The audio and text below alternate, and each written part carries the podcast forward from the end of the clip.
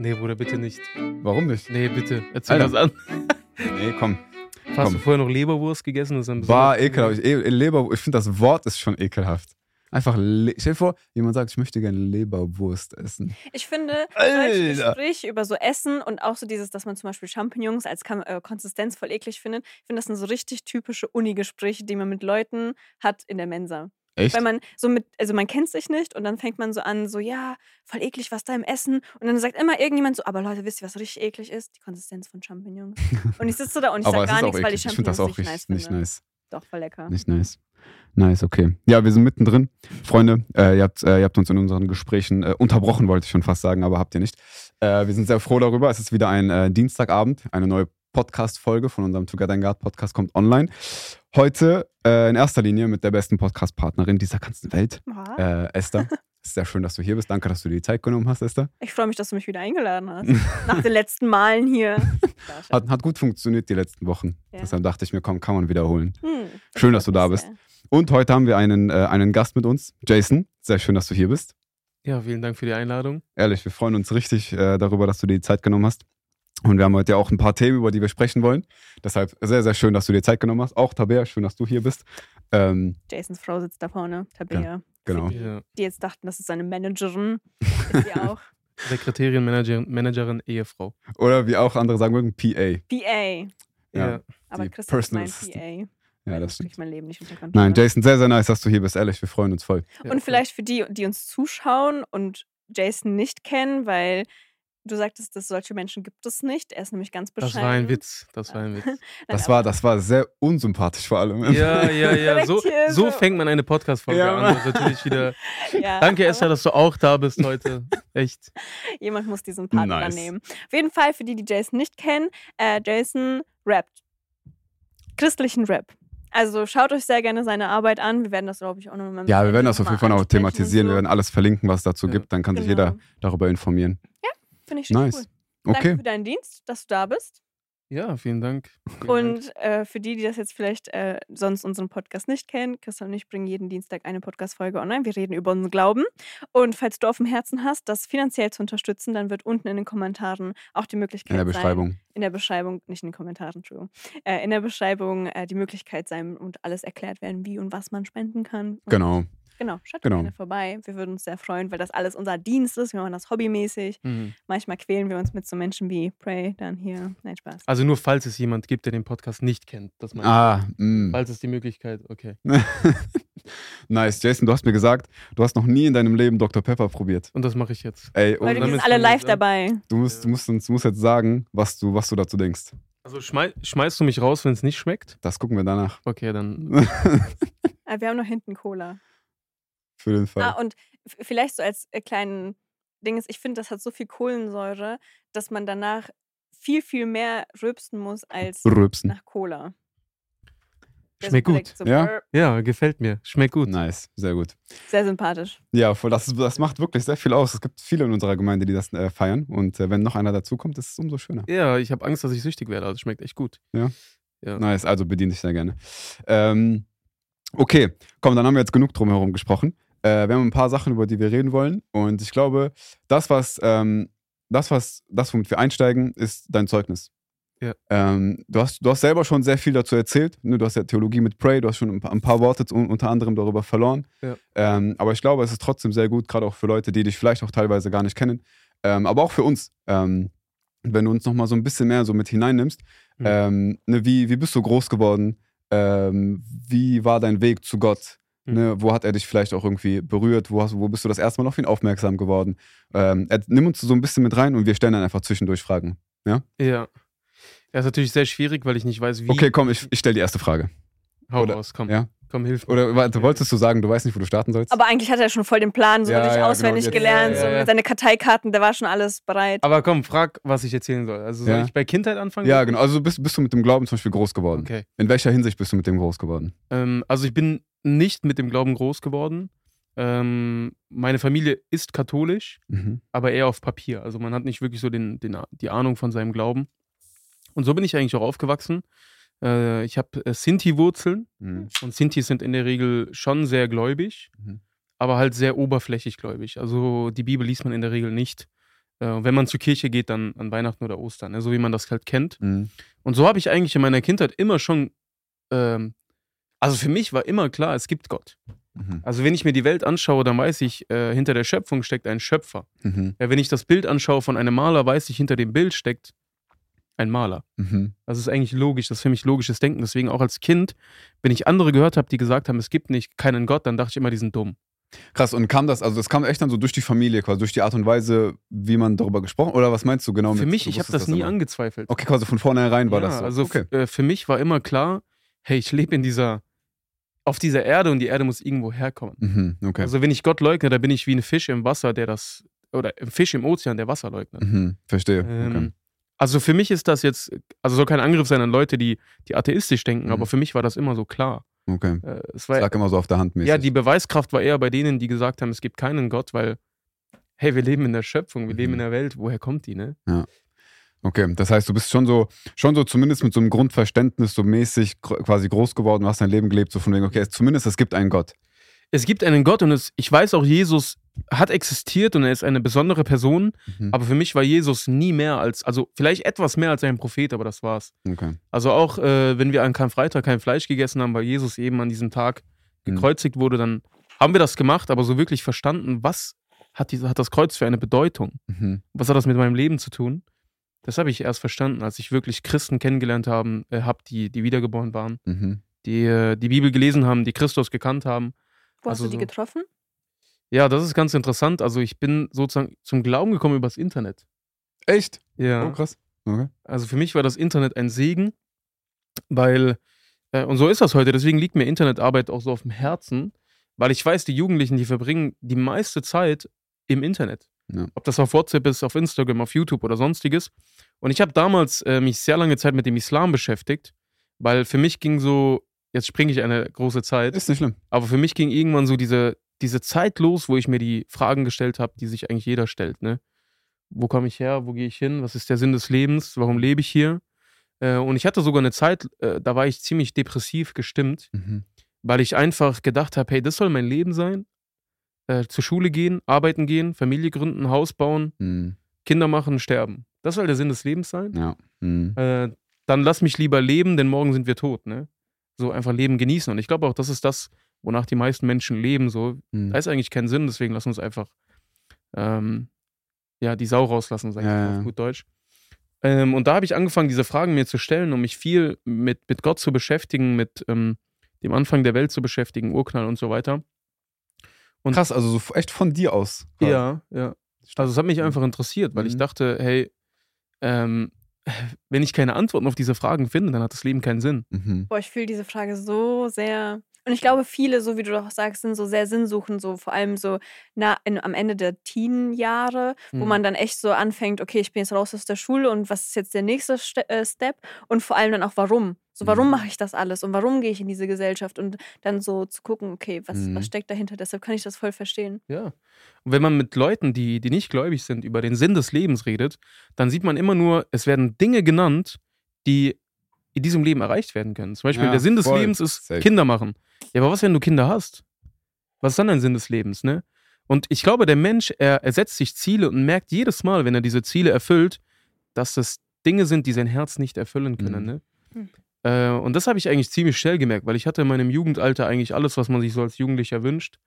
Ich hatte viele Freunde, ich war beliebt, ich hatte keine Geldprobleme, ich hatte Freiheit. Mhm. Ähm, und trotzdem habe ich gemerkt, hey, das alles erfüllt mein Herz nicht. Ich glaube, C.S. Lewis hat das mal gesagt, dass ähm, wir einfach in unserem Herzen, ich habe den Wortlaut nicht im Kopf, aber er hat sowas in die Richtung gesagt wie, äh, wir wissen einfach, dass wir nicht für diese Welt geschaffen sind. Und Okay, für mich war das klar. Krass. Weil ich hatte eigentlich so viel, was ich mir gewünscht habe, aber ich habe gemerkt, das ist nicht alles. So. Das ist Mhm. eine größere Sehnsucht. Ja, das ist eine größere Sehnsucht und das kann nicht alles gewesen sein. Mhm. Und dann habe ich mich lange Zeit mit dem Islam beschäftigt, übers Internet damals sehr viele Videos von Pierre Vogel geguckt Naja. äh, und habe dann einen Bruder kennengelernt. Der Bruder ist immer noch sehr aktiv, der Bruder Hussam. Mhm. Ich weiß nicht, ob ihr den kennt, der macht äh, auch im Internet, deswegen, ich denke nicht, dass er das sieht, aber wenn, viele Grüße. Mhm. Und äh, habe da so ein paar Zeugnisse gehört im Internet und dann habe ich äh, ihn angeschrieben und bin dann aber in Kontakt gekommen mit dem Bruder Abdul, Abdul Memra. Naja. Mhm. Und habe dann über ihn eigentlich ein Programm kennengelernt, wo Christen waren und die miteinander Bibel gelesen haben, mit Muslimen diskutiert haben. Ja, das gibt es heute nicht mehr. und habe dann einen Pastor kennengelernt im Internet, mit dem ich eigentlich jeden Abend in der Bibel gelesen habe, übers Internet. Hä, hey, krass. Ja, und so im Nachhinein, wenn ich so, als ich mehr mit ihm Kontakt hatte, das war ein älterer Bruder, Mhm. äh, habe ich mir gedacht, ey, wenn wir uns in der, in der realen Welt begegnet wären, ich hätte niemals mit dir Kontakt bekommen. Mhm. Ganz anderes, ganz anderer Typ. Äh, gar keine Verbindung, ne, eigentlich. Also so, Keine so Gemeinsamkeiten mäßig. oder? ja, wirklich. Also gar keine Gemeinsamkeiten.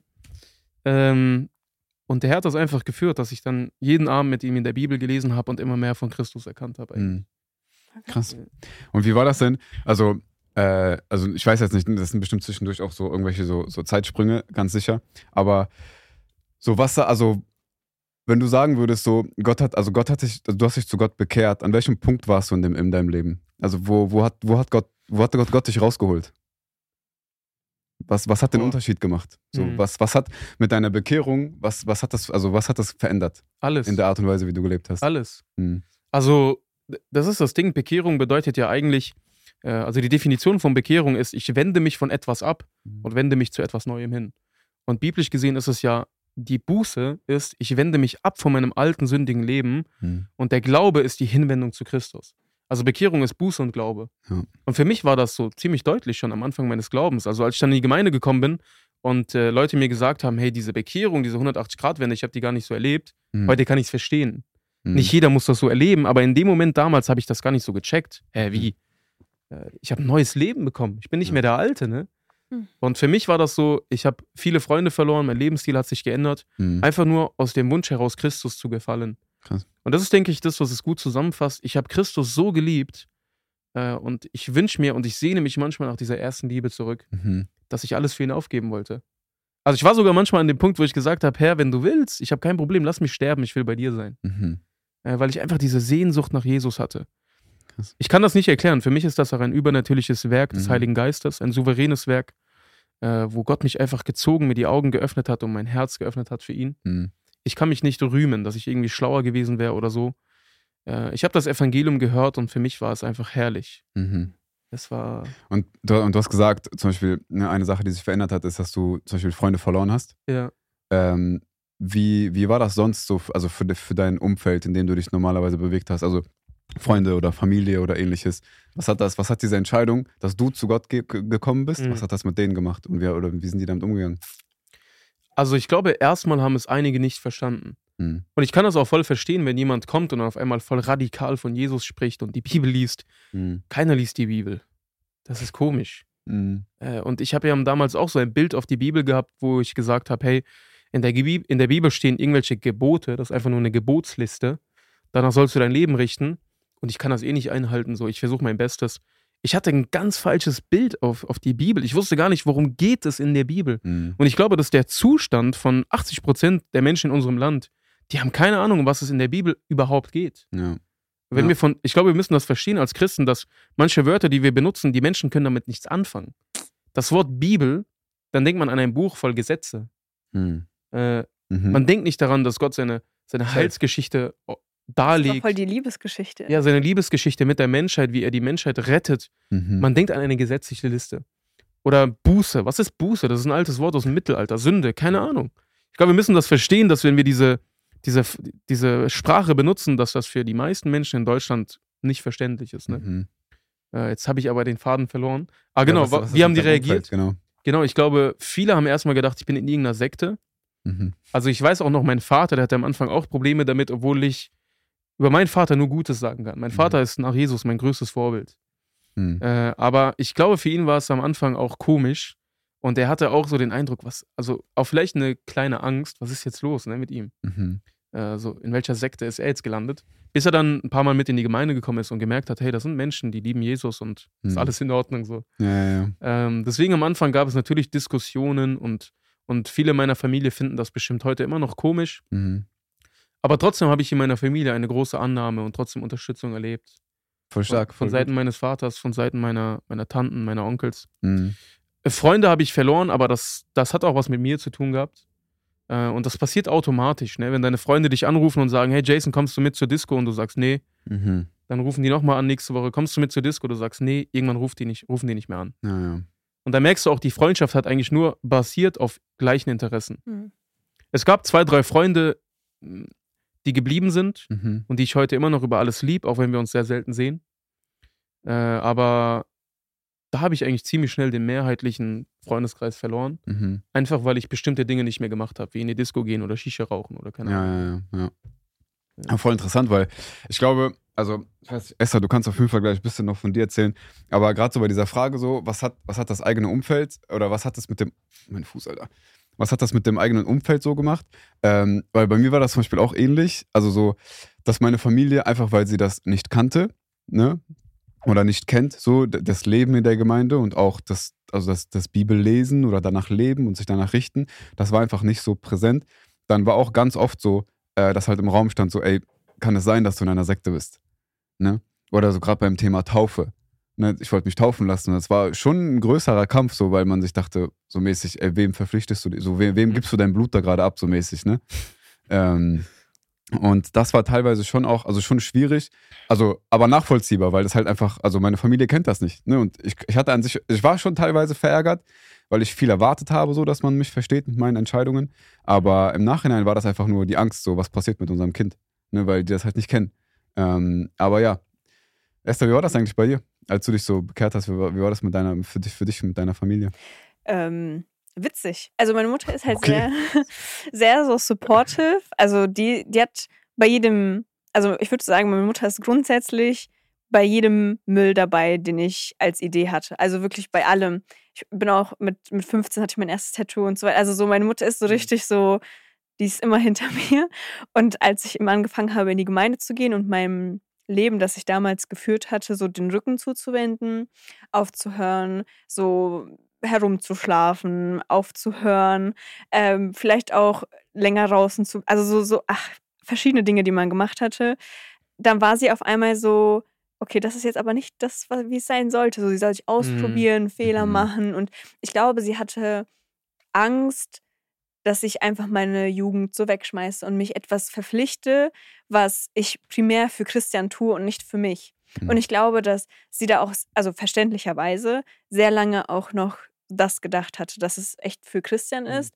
Nur, ich glaube einfach nur, weil sie nicht verstanden hat, dass auch Christian und ich in vielen Punkten unterschiedlicher Meinung waren. Dass ich zum Beispiel gesagt hatte, zwischenzeitlich so, ja, ich, ich räume meinen Kleiderschrank um und so weiter. Das war nicht, weil Christian gesagt hat, Mhm. Frauen sollten das machen, sondern weil ich mich damit auseinandergesetzt hatte und mir dann gedacht hatte, okay, vielleicht habe ich einfach ein falsches Herz dabei gehabt. Und Mhm. ich sage auch nicht, dass alle Christen auf einmal das machen müssen, was, sondern ich habe ja eine eigene Beziehung zu Gott und so mein persönliches Ding. Und Mhm. deshalb, ja, war das so das mit meiner Mama. Aber sie hatte auch Angst, dass ich in einer Sekte bin. Mich würde interessieren, ihr seid ja beide nicht christlich aufgewachsen. Wusstet ihr, dass es Freikirchen gibt? Nee. Nie. Nee. Also so den einzigen, so krass. den einzigen Bezug, den ich überhaupt so zum Thema Kirche hatte, äh, das war halt so, es war in der Grundschule, weil ich wusste, Mhm. dass wir irgendwie, ich glaube so jeden Donnerstag oder so sind wir morgens in den Gottesdienst gegangen und dann haben halt so mäßig zusammen Gottesdienst gefeiert als ganze Grundschule. Mhm. Das war eine katholische Kirche damals. Ich glaube, das war so der einzige Be Bezugspunkt, wo ich so wusste, okay, also so, es gibt Kirche und da wird irgendwie auch die Bibel gelesen. Mhm. Aber darüber hinaus, ich wusste nichts. Aber speziell Freikirchen, meine ich. Nee, jetzt. nee, gar nicht. Das meinte ich, ja. das war mein einziger Bezug darüber hinaus. Wann hast du das erste Mal von einer Freikirche erfahren? Ich glaube, erst nach ungefähr drei bis vier Jahren meiner Mitgliedschaft hier habe ich mehr verstanden, was Freikirche Also, oh, eigentlich wo ist. bin ich hier überhaupt eigentlich? Nee, also, das, also ganz wirklich, ich bin in die Gemeinde gekommen und äh, ich habe, also ich weiß, dass ich nie darüber nachgedacht habe, dass ich Teil einer Freikirche bin, Mhm. sondern ich war hier und ich habe, also ich habe mir die Lehre angehört, ich habe die, ich hab die Gottesdienste besucht, ich habe mit den Leuten gesprochen, Mhm. ich war Teil der Jugend, ähm, ne, durch verschiedene Leute wurde ich, wurde ich geprägt und ich habe da, und irgendwann kam der Punkt, wo ich es auch verstanden habe, so, ich bin Sünder, ich muss mich, Mhm. ich muss mich bekehren. Und ich habe mich aufgrund der Lehre bekehrt, nicht weil ich wusste, ich gehe in eine bestimmte Gemeinde. Weißt du, was ich meine? Und erst mit Ja. der Zeit kam so, ey, guck mal, es gibt Freikirchen, aber es gibt auch noch die und es gibt noch die. Und dann dachte ich mir so, yo, es gibt ja richtig viele verschiedene, so, ich wusste das gar nicht. Ja, vielleicht frage ich anders. Wann hast du zum ersten Mal einen Christen kennengelernt, der wiedergeboren ist? Zum ersten Mal einen Christen Ja. kennengelernt, der wiedergeboren ist. Und von dem du es auch erfahren hast. Also Mhm. der. Oder Also- ich glaube, bei dir wird auch die Frage wichtiger, auch so, dass du das bewusst wahrgenommen hast, weil Christian ist ja durch so eine Kinderfreizeit so mit in die Gemeinde gekommen, mit so wie alt warst du, 10, 11? So. Ja, das war damals mein allererster Kontakt, genau. Und da hast Ja. du wahrscheinlich die ersten so kennengelernt, aber es war ja für dich eher so Fußball spielen, coole Leute und so ja, weiter. Ja, ja, ja. Deshalb ja, wann du das. Ja, aber ich würde sagen, so das erste so Gespräch, richtig so, wo ich jemanden kennengelernt habe und wo wir über den Glauben das gesprochen haben und eine Person quasi mir freiwillig davon erzählt hat, dass sie glaubt, dass sie wieder und so weiter und so fort. Das kam erst so mit so 16, 17. Wo ich so eine Person Okay. getroffen habe, die so, wo ich so dachte, krass, die ist irgendwie anders als die Leute, mit denen ich sonst rumhänge. Mhm. Und das hat mich auch voll gezogen. Ähm, Weil ich wusste, weil es war ganz lange so, dass ich voll zweigleisig gefahren bin. So eine Zeit lang bin ich halbwegs regelmäßig schon auch so in die Gemeinde gekommen, aber so unter der Woche und abends und so habe ich halt immer meine Sachen gemacht mit meinen Leuten. Mhm. Und ganz lange war das so. Ich, hab, ich war Teil von denen und dann habe ich halt ne, ein, zwei Personen kennengelernt, die waren ganz anders. Und die haben mich auch voll motiviert. So, ey, so komm in die Gemeinde, so, ne, bring dich ein, so Mhm. stell deine Fragen. Und irgendwann kam so der Punkt, wo ich dann auf der einen Seite den Cut gemacht habe und dann bin ich ganz in die Gemeinde gekommen. Mhm. Ähm, aber ganz lange war das so, zweigleisig. Wie war das bei dir? Also ich bin auch katholisch, also so traditionell katholisch äh, großgezogen. Großgezogen, als, als wäre ich so eine Pflanze. Oder so. Großgezogen. Ähm, nee, also ich, ich kannte das tatsächlich und äh, während so meiner Teenie-Zeit habe ich das auch so wie du mich sehr viel mit Mhm. anderen Religionen beschäftigt und auch sehr viel mit dem Islam, mit dem Judentum und so weiter. Und ich habe nie Freikirchen so bewusst wahrgenommen. So im Nachhinein weiß ich, dass es äh, bei ich hatte lange Zeit eine, eine gute Freundin, die ich namentlich jetzt aus gewissen Gründen nicht nennen werde, aber so ich weiß im Nachhinein, sie war Christin und ich, das, was ich damals nur so vor Augen hatte, weiß ich, dass die Eltern die Windel weich geprügelt haben. Mhm. Also ich glaube, du weißt auch, wen ich meine. Mhm. So diese, also wirklich so mit Ladekabeln. Und ich habe das halt alles mitbekommen, wie verletzt Okay. die war. Und dann war das immer noch so dieses, ja, aber komm doch mit am Sonntag in den Gottesdienst. Und Mhm. ich habe das so ausgeblendet, weil halt nur diese Gewalt, das war das, was ich von ihr halt damals wusste. Ihre Eltern lesen Bibel und das machen die. Mhm. Und das war sehr abschreckend und dann habe ich mich komplett davon so ferngehalten, vor allem so von dieser Idee, wirklich Christin zu sein, so mehr ins, ins Judentum, in Islam. Mhm. Und dann kam Christian. Und Dann dann kam ich. Wortwörtlich, der Christian. der Christian kam. Aber tatsächlich, ich Mm. muss auch sagen, dass ich nicht empfand, dass Christian so den großen Unterschied gemacht hat, sondern eine Freundin von Christian, und zwar Gabi, die dann auch später Mhm. meine Taufpatin war. Mhm. Weil die war so noch zwei Jahre älter, glaube ich, Ja, als wir. Und die hat so ein Feuer für Jesus, das ist so crazy gewesen. Mhm. Auch damals, sie war so unabhängig von ihren Eltern hier und die hat einfach so, die hat so krass mit Gott gelebt und da war, war, wusste ich so, okay, es Mhm. gibt Menschen, die eine Beziehung mit Gott führen, die das nicht aus Tradition machen und dann darüber halt so dieses, okay, Freikirchen und all diese. Wieso, wie, wie kommst du auf diese, diese Frage? Warum? Also erstmal würde ich sagen, ich finde es wunderbar, was für, eine, für ein Licht ihr hier als Gemeinde seid, für, Ah. für das Umfeld. Ne? Das ist so wunderschön zu sehen. Äh, ich sag's, äh, ich wollte sagen, ah, jetzt habe ich meinen Oder Gedanken nimm verloren. das Kompliment an Mann, und stotter hier nicht Ich, rum. nein, ich, ja, So. okay, okay, okay. Ich wollte sagen, du kannst immer gerne, ja, ab jetzt kannst du immer gerne wiederkommen. Kannst du dann Aber Farbkorrektur machen, damit er nicht so rot wird? Ja, ja, da- Kompliment. Okay. Ja, okay. Äh, Aber danke, dass du es sagst. Echt. Nee, wirklich, das meine ich ernst, Mhm. weil äh, ich habe die Frage gestellt, auch bezüglich meinem Zeugnis, weil Mhm. ich habe, glaube ich, bis ich 20 war, nie gehört, dass es überhaupt eine Freikirche Hm. gibt. Okay, krass. Also ich Mhm. wusste noch nicht, was ist frei evangelisch, was sind Baptisten. Mhm. Und ich glaube, was ich damit sagen will, ist, dass wir zu leise sind. Okay. Ich glaube, wir sind zu leise. Ne? Mhm. Äh, ich weiß nicht, ob wir danach später nochmal drüber reden werden, aber ich glaube ähm, ich glaube wirklich, dass wir in Deutschland uns in unsere vier Wände einsperren Mhm. und nicht mehr nach außen leuchten, aus Angst vor der Welt. Ne? Ja. So. Und ich finde das voll traurig, weil ich hatte in meiner Schule Christen, habe ich aber nicht gewusst. Krass. Ich hatte sogar Leute in meinem Umfeld, die Christen waren, von denen ich es nicht gewusst habe. Heftig. Äh, in, Mhm. unserer, in unserer Stadt, da gibt es bestimmt fünf oder sechs Gemeinden, nie von denen gehört. Weißt du, Heftig, ja, überleg- schade, und- ja. überleg mal, die meisten, und ich würde mit Überzeugung sogar sagen, 90% der Deutschen kennen das Evangelium nicht. Mhm. Äh, kennen es nicht, weil sie es noch nie gehört haben oder noch nie bewusst wahrgenommen haben. Ja. Ähm, und warum sage ich das so überzeugt? Erstens durch Straßenevangelisationen. Du begegnest Menschen, die, wenn du die fragst, wenn du sie überführst von der Sünde, so Ray Comfort, Style 10 Gebote, Ja, Mhm. und du dann fragst, was denkst du denn, was hat Gott getan, um Sünder zu retten? mhm. Keine Antwort. Wissen die nicht. Ja. Das zeigt mir so, die meisten kennen das Evangelium nicht und ich in meinem Leben, ich habe 20 Jahre gelebt in einem christlichen Mhm. oder christlich geprägten Land, äh, mit Christen in der Umgebung, mit Gemeinden und ich habe nie das Evangelium gehört. Mhm. Und das ist so traurig, ne? Ja, voll. Deswegen dachte ich, ich frage euch mal, weil ihr auch nicht christlich aufgewachsen Mhm. seid, wie das bei euch war. Ja. Ist ja interessant. Nee, ist schon krass, das stimmt, weil am Ende, also ne, gerade wenn man auch so darüber nachdenkt, was für einen Auftrag wir eigentlich als, als Christen haben und wenn man dann unter anderem so Zeugnisse wie deins hört, ne, Mhm. wo, man von Leuten mitbekommt, die so lange unterwegs sind und nie in irgendeiner Weise davon gehört haben, also wie, Mhm. wie traurig das eigentlich ist, ne, wie schade und wie sehr es eigentlich uns alle so dazu ermutigen sollte, viel, viel mehr also darüber zu sprechen, ne, auf Leute zuzugehen, äh, Fragen zu stellen.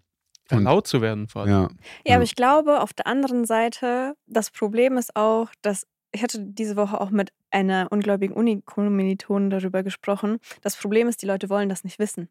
Also ich denke, wir leben in einer Zeit, wo es, wo sich Leute voll wohl darin fin- äh, fühlen, einfach sich zu betäuben und sich Mhm. gar nicht mehr mit der Frage zu beschäftigen, so was ist der Sinn des Lebens? Weil wenn du wirklich einmal anfangen würdest zu fragen, die Menschen finden immer eine Antwort, immer, also die Wahrheit, so die wird sich ja immer offenbaren.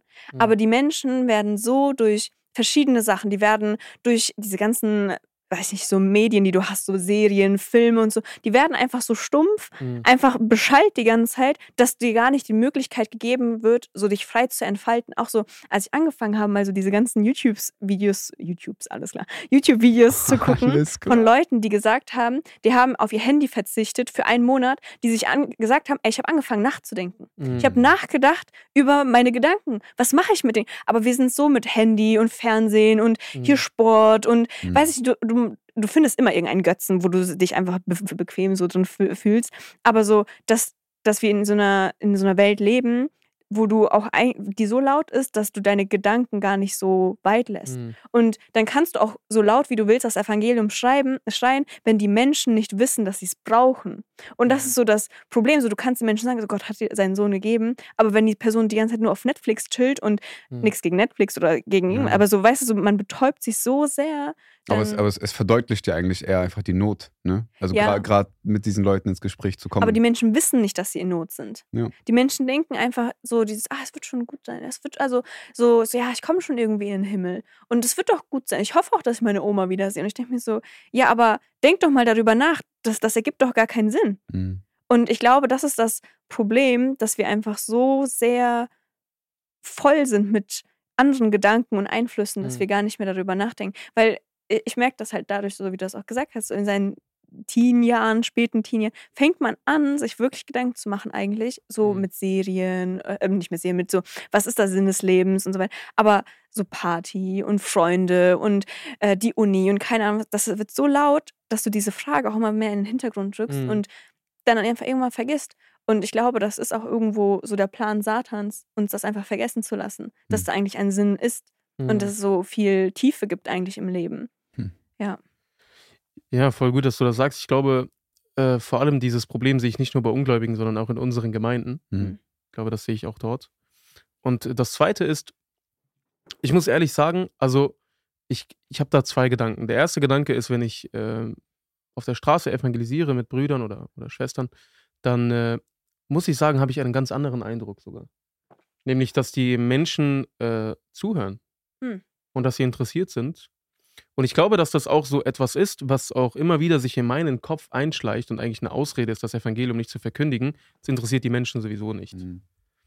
Aber ich glaube, man muss das ganz hart sagen. Wir müssen nicht darüber nachdenken, wen es interessiert oder nicht. Ja, stimmt. Wir haben nicht die Aufgabe zu spekulieren, sondern wir haben die Aufgabe zu predigen, sei es gelegen Mhm. oder ungelegen. Mhm. Und das ist eine Sache, wo ich das auch nochmal so klar sagen will. Und äh, das hat jetzt nichts mit dir zu tun, sondern das finde das ich immer persönlich. wieder in meinem Kopf. Nee, wirklich, Ja. immer wieder. Ich sehe einen Menschen und denke mir so, das interessiert ihn eh nicht. Und weißt du, Mhm. was krass ist? Wenn du dich überwindest und diesen Menschen einfach von Jesus erzählst, meistens sind das die Menschen, die dann interessiert sind. Mhm. Ähm, da habe ich tausend Geschichten von der Straße, wo jemand vorbeiläuft und denkt, wo ich denke, dem gebe ich jetzt nicht das Traktat, der sieht schon aus wie ein Gangster, interessiert Mhm. ihn eh nicht. Mhm. Und dann gebe ich dem das und der stellt Fragen. Hm. Das ist so krass. Und ich glaube wirklich, die Menschen sind auf der Suche Hm. und wir haben als Christen eine Mitschuld, dass die Menschen Auswege suchen in die Betäubung, in die Medien, in die Partys, weil wir nicht laut genug sind. Hm. Ey, wenn die Welt laut ist, dann ist doch wichtiger, dass wir umso lauter werden und nicht Mhm. umso leiser. Hm. Und ich glaube, wir haben eher so die Tendenz im Moment in Deutschland, in unseren Gemeinden, dass wir so diese Theologie haben, wir sperren uns in den vier Wänden ein und warten, bis Jesus wiederkommt. Ja. Äh, ich glaube nicht, dass das biblisch ist. Mhm. Ich glaube eher, dass, dass Christen noch auf dieser Welt sind. Gott hat uns geschickt und hat uns hier gelassen. Er hat uns ja nicht gerettet und direkt zu sich genommen, sondern hier gelassen Für die anderen. Für die Gesellschaft, Mhm. um uns hinzugeben für die Gesellschaft. Licht und Salz zu sein, weil wenn das Licht nicht mehr leuchtet, dann kann man es Ja. ja. unterm Tisch stellen und wenn das Salz nicht mehr salzig ist, dann kann man es einfach auf den Boden zertreten. Nice, heißt der. Ne? Ja, und vor allem auch dieses, ich habe jetzt das Thema geändert, ne? Ich hoffe, äh, es war war nicht Wir kommen gleich ja wieder zurück. Ja. Ja, aber auch dieses Salz der Erde. Ne? Salz hatte ja in, in der Antike eine, eine Funktion, nämlich vor dem Verfaulen zu bewahren. Mhm. Und es ist so interessant, wenn Jesus sagt, ihr seid das Salz der Erde, dann kann man da implizieren, dass wir eigentlich die Welt davor bewahren sollen, zu verfaulen. Mhm. Hm. Und wir sehen momentan in unserer Gesellschaft so ein moralisches Verfaulen. Und wenn wir verstehen würden, dass wir Christen in Deutschland leben, um die Gesellschaft vor dem Verfaulen zu bewahren eigentlich, Mhm. dann glaube ich, gibt es uns nochmal eine andere Verantwortung. Safe. Ja. Aber auf der anderen Seite, also ich, ich verstehe die Aussage und ich würde auch die hundertprozentig unterschreiben. Nur ich denke, das Problem ist, was ich in so vielen auch Gemeinden so bemerke, dass du dann von Menschen, die Christus nicht kennen, Mhm. Christusgleiches Verhalten erwartest. So diese Menschen kennen Christus nicht und dann kann Mhm. man von ihnen nicht erwarten, dass sie nicht verfaulen. Das ist das Automatische. Wenn du nicht so das Leben hast, dann, dann ist das ja automatisch, dass das auch deine Früchte sind. Safe. Und ja. deshalb muss man da so ein gesundes Gleichgewicht haben zwischen einerseits so dieses definitiv den Menschen das Mhm. predigen und so natürlich auch diesen Wandeln so, so anstoßen, aber nicht irgendwie gleiche Früchte erwarten wie von Ja. Geschwistern.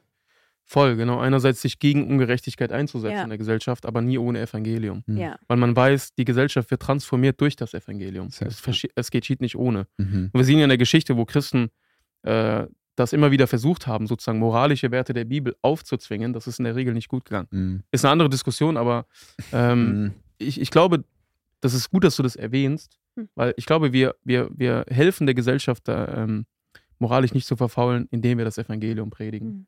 Und nicht nur predigen, sondern auch leben. Ja. Und nicht nur leben, sondern eben auch ja, Predigen. weitergeben, Nein, Spaß. implizieren, predigen und leben. Ja, genau. Aber ich, ich finde gerade ein Gedanke, den ich letztens in, in sozialen Medien, die mich so betäuben, gelesen habe. Ähm, Gut, dass du es erkennst. Ja, Ja.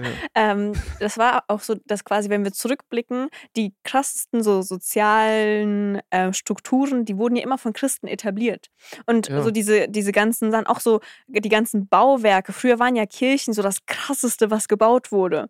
Und die höchsten Lass uns Gebäude. damit nicht anfangen. Und weißt und jetzt so heutzutage, so, man guckt sich hin, was sind die höchsten Gebäude? So das, was Menschen so momentan so am wichtigsten finden. Sich selbst, Geld, Finanzen, so all diese Sachen. Und du siehst, wie die Gesellschaft kaputt geht. So vor allem so wie, wie so der Sozialstaat, auch wenn wir in Deutschland einen sehr guten, Gott sei Dank, Sozialstaat haben, Mhm. aber wo, wie viele Probleme es noch gibt. Also vor allem so was Alleinerziehende zum Beispiel angeht, so wie Frauen teilweise leiden, Kinderarmut in Deutschland, das ist ja voll das, so das, also Ding, das ist ja eigentlich voll Mhm. offen. Und dass wir uns selbst, den Menschen, einfach so hochgestellt haben, nicht mehr Jesus. Und das sieht man dann im Verfall der Gesellschaft.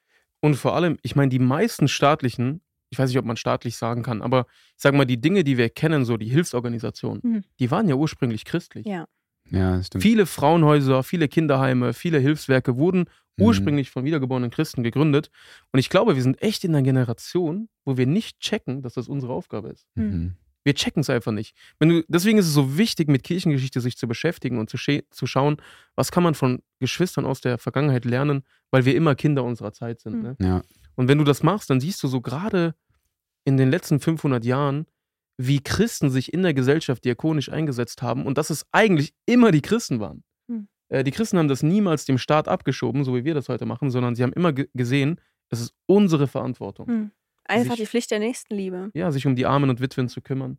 Und ich glaube, da sieht man ja auch so das Evangelium, weil man, weiß, ich wurde so geliebt und aus dieser. Liebe heraus, so weiß ich, dass jeder andere hier eigentlich auch diese Liebe von Gott empfängt und eigentlich ich dem auch so begegnen sollte, weil ich Gott Vollkommen. nachfolge.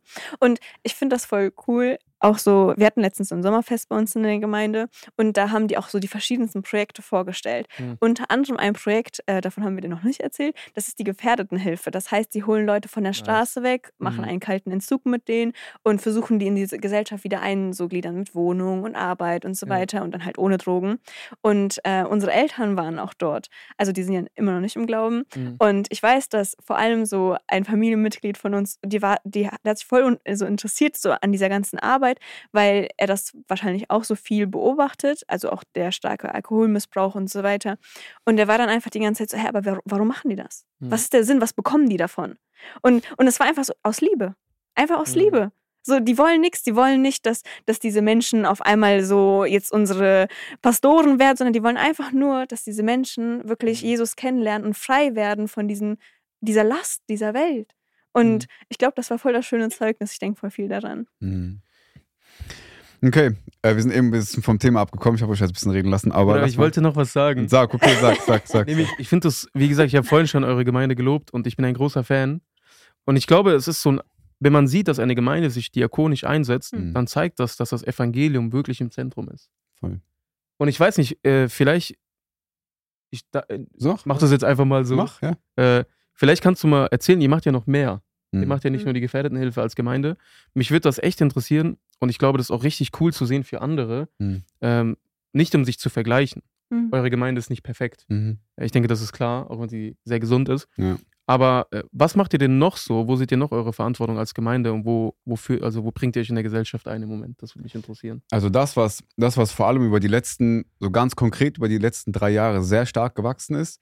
Mhm. Ähm, und ich, ich nach, soweit ich mich erinnere, kam das sogar aus der Jugend heraus, was schon ein starkes Zeugnis ist, ist das ganze Thema Evangelisation. Mhm. ähm, dass Jugendgruppen sich von alleine quasi aufgemacht haben und gesagt, okay, ab jetzt, jeden Montag, wir gehen auf die Straße, um den Leuten zu erzählen. Mhm. Und die haben klein angefangen. Mittlerweile ist das viel, viel größer. Ne? So, und da geht die Gemeinde auch immer mehr mit. Also so, es hat eine kleine Gruppe hat angefangen und auf einmal, okay, Mhm. doch, komm, wir, gehen, wir ziehen mit, wir gehen mit auf die Straße. Aber ich glaube, das ist ja auch weniger diakonisch. Ja, ja, aber ich, ich erzähle einfach. So, Entschuldigung. Hau raus, Bruder. Ja. Hau raus. Ähm, eine Sache, die, äh, die wirklich sehr, sehr besonders ist, ist die Obdachlosenhilfe. Ähm, Mhm. Es gibt äh, das Projekt Hoffnungsvoll. Äh, da werden wir auch den Gründer tatsächlich und äh, der, den ganzen Initiator auch mal hier im Podcast haben, äh, um da ein bisschen mehr drüber zu sprechen.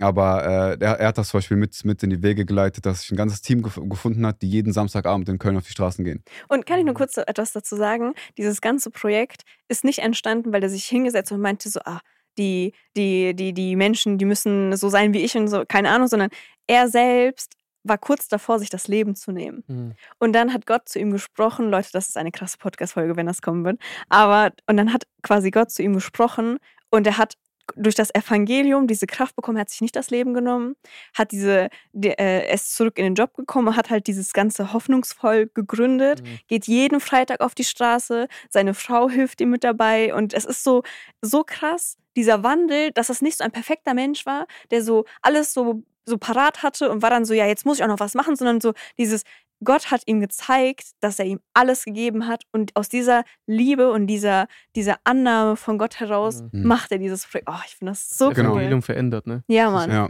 Und äh, das heißt, genau, jeden Samstagabend geht halt, geht halt ein Team auf die Straßen in Köln, um, den, um mit den Obdachlosen, um mit den Drogenabhängigen in Kontakt zu kommen, äh, denen, denen das, die, die Botschaft zu bringen, denen etwas zu essen zu geben, Kontakte vor allem auch zu knüpfen, mit denen ne, Mhm. gemeinsam zu sein. Ähm, die Obdachlosenarbeit haben wir also, und dann haben wir hier die Straße runter, wo wir auch eben vorbeigefahren sind, dieses Mhm. Café. Das wird für, für verschiedene Zwecke benutzt, zum Beispiel freitags. Für die Obdachlosen ist das immer so ein Platz zum Ankommen. Also so, es wird immer Mhm. gesagt, so ey, Freitagabend ist das Café, kommt quasi, kriegt Essen, trinken, was ihr wollt. Und dann wird dort ähm, also Beziehung mit den Leuten gebaut von der Straße, Hm. ähm, die dann da hinkommen. Es Dann- gibt eine Andacht und auch Lobpreis dort Genau. und so weiter. Also, dass die, es ist nicht einfach nur helfen, sondern es ist auch so, also du sollst dieses Allrounder haben, so du sollst um Geist, Körper, Seele, alles zusammen dich darum kümmern. Und ähm, dieses Café wird dann aber zum Beispiel, also um den weiteren, also um einen anderen Dienst auch mitzunennen, äh, wird das benutzt für die Jugend hier aus, äh, hier aus Ostheim, die äh, ja teilweise einfach aus, aus schwierigen F- also Familien kommen, auch Kinder, die, ne, die zum Beispiel nicht so viel Ruhe zu Hause haben, denen es schwerfällt zu lernen. Also Jugenden, Jugendliche nicht aus der Gemeinde, meinst du? Genau, ja, ja, außerhalb Ja. der Gemeinde, genau, Genau. hier aus dem Viertel quasi, wo wir, wo wir herkommen. Mhm. Ähm, und dann gibt es quasi wie so einen Studierplatz. Das heißt, äh, es gibt Mhm. regelmäßig, also zwei bis dreimal die Woche, kommen Leute dahin von der Gemeinde und öffnen das Café für Leute, die dann von außen kommen und dann geben die denen quasi was zu trinken und so. Und dann können die Mhm. dann Ruhe lernen. Äh, die können mit denen Beziehungen bauen vor allem. Also es ist schon sehr stark auf Beziehungen ausgelegt. Also sowohl die Obdachlosenarbeit, die Arbeit mit den Jugenden. Ähm, äh, genau. Dann haben wir, äh, äh, ich, ich fühle mich ein bisschen blöd, das alles so aufzuzählen, weil es so. Oder mach ruhig. Ich glaube, das ist ein Zeugnis für viele, die das äh, Ja. anschauen. Und dann, Äh, das ist ja kein Rühmen, sondern es ist einfach schön zu sehen, Ja. wie Gottes wie Gottes Liebe euch bewegt, ne, sowas zu machen. Ja, eine Sache, die, die auch schon seit ein paar Jahren mittlerweile läuft, ist, äh, wir haben so einen Second-Hand-Laden. Mhm. Ähm, das ist direkt neben dem Café. Wertvoll heißt der Laden. Alles voll bei euch. ja, echt, das ist auch so Ja. das ist der Running Gag. Das ist auch die so. Männerarbeit, die heißt kraftvoll, Ja, ja. hoffnungsvoll. Liebevoll gibt es ja auch noch. Oh, okay. Warte. Und dann, ähm, genau, haben wir diesen Second-Hand-Laden. Äh, der ist auch von der Gemeinde. Das heißt, für Frauen und Kinder können wir quasi, also Kleidung, die wir nicht mehr zum Beispiel brauchen aus der Gemeinde Mhm. oder auch von außerhalb, können wir dort abgeben und die werden halt für sehr viel weniger verkauft Ja. für die Familien, die sich das halt nicht leisten können. Ähm, und dort werden vor allem auch mit den Frauen halt viele Beziehungen gebaut, die aus den verschiedensten Hintergründen kommen, Mhm. ähm, die dann dort so ankommen können.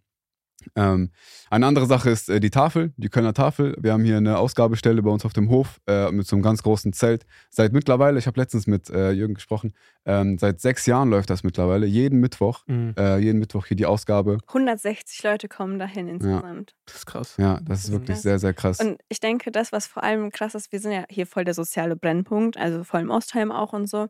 Und du, also theoretisch, als, als ich in der Tafel mitgearbeitet hatte, war das auch so, dass die Tafelmitarbeiter Mhm. auch zum Beispiel dann auch im, äh, in diesem Wertvollladen arbeiten. Und das ist quasi, du begleitest die Familien in so vielen Momenten. So einerseits wegen dem Essen und nach der Tafel können die, lädst du die ein, zum Beispiel auch noch vorbeizukommen, die Kinder im Mhm. Café abzugeben, wo die ihre Hausaufgaben machen können, wo die vielleicht auch ein bisschen spielen können.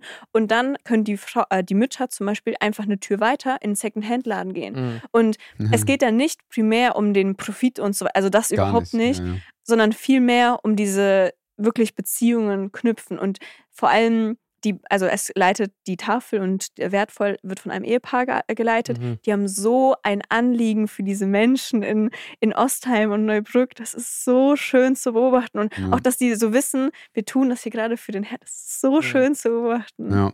Und dann haben wir halt, okay, das ist vielleicht nicht Schwerpunkt so Diakonie, aber schon Schwerpunkt so Beziehung bauen, gerade mit Leuten von außerhalb.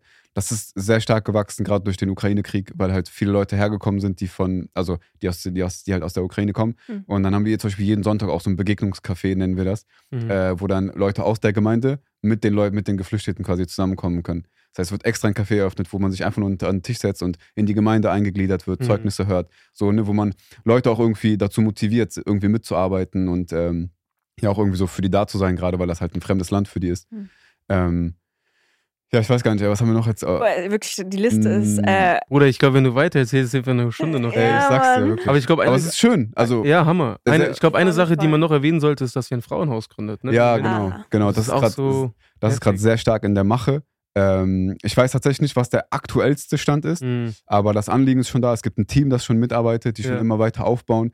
Gott hat da auch, kann ich im Nachhinein erzählen, aber so, was Gott da schon für, für Türen geöffnet hat, Ja. ist wirklich sehr, sehr krass. hm. Ähm, und genau, das kam halt gerade da, dadurch, dass Leute von außerhalb dazugekommen sind, mit einem Hintergrund von zum Beispiel Mhm. Gewalt zu Hause oder ähnliches. Ja. Ne? Und dann haben sich ein paar Frauen zusammengefunden, die dann gesagt haben, ey, wir müssen was für diese Leute machen. Ja. Und dann sind die zu den Pastoren und Pastoren haben gesagt, okay, nice Anliegen, lass uns das machen und gucken, Guck mal. was Gott macht. ja, ich finde es so schön, deswegen dachte ich, frag mal, weil einfach nur für die Leute, wenn wir gerade darüber reden, Mhm. wie kann das praktisch aussehen, Ja. In der Gesellschaft zu leuchten und Mhm. Salz der Erde zu sein. Ne? Das ist für uns auch, also selbst, also wir sind Teil der Gemeinde und ich merke auch zum Beispiel so, ich erzähle das, aber also für mich ist das nicht so, ich will mich, also ich will nicht, dass wir uns als Gemeinde dafür rühmen, sondern es soll ein Zeugnis sein, so, es guck mal, wie viele Leute es gibt, Ganz die so genau, ja. von Herzen Hm. für Gott brennen und bereit sind, ihre Zeit und alles, was, alles, was dazugehört, komplett zu investieren, ihre Ja. Finanzen, Hm. ihre Gedanken, ihre Kraft, ihre, ihre Ehe, so, also im Sinne von, die sind so viel unterwegs, ne, die opfern so Ja. viel, weil die halt ein Anliegen haben für diese Leute. Und das ist sehr schön. Also es ist sehr ermutigend. Ja. Und ich glaube auch nicht ein Zeugnis nur für Ungläubige, deswegen habe ich gefragt, sondern auch für andere Gemeinden. Ne? Hm.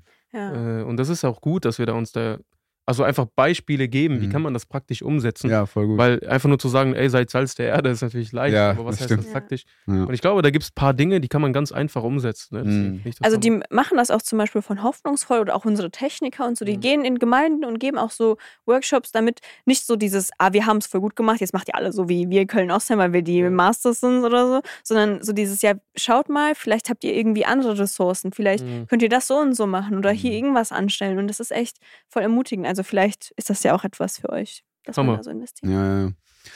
Okay. Ähm, eine Frage, ey, die habe ich, guck mal, und der, Jason, du musst, du musst ehrlich sein, ne? Ich will dich nicht in eine unangenehme Heute bin ich Situation nicht ehrlich, sorry. bringen. Nee, aber eine Sache, die mich schon interessieren würde, gerade auch aus, aus den Songs heraus, weil du es hier und da auf jeden Fall erwähnst, deshalb würde ich gerne fragen, du musst entscheiden, wie viel du davon preisgibst. Mhm. Ähm, die, also alles, was, also was, was hat es mit deiner Mutter auf sich?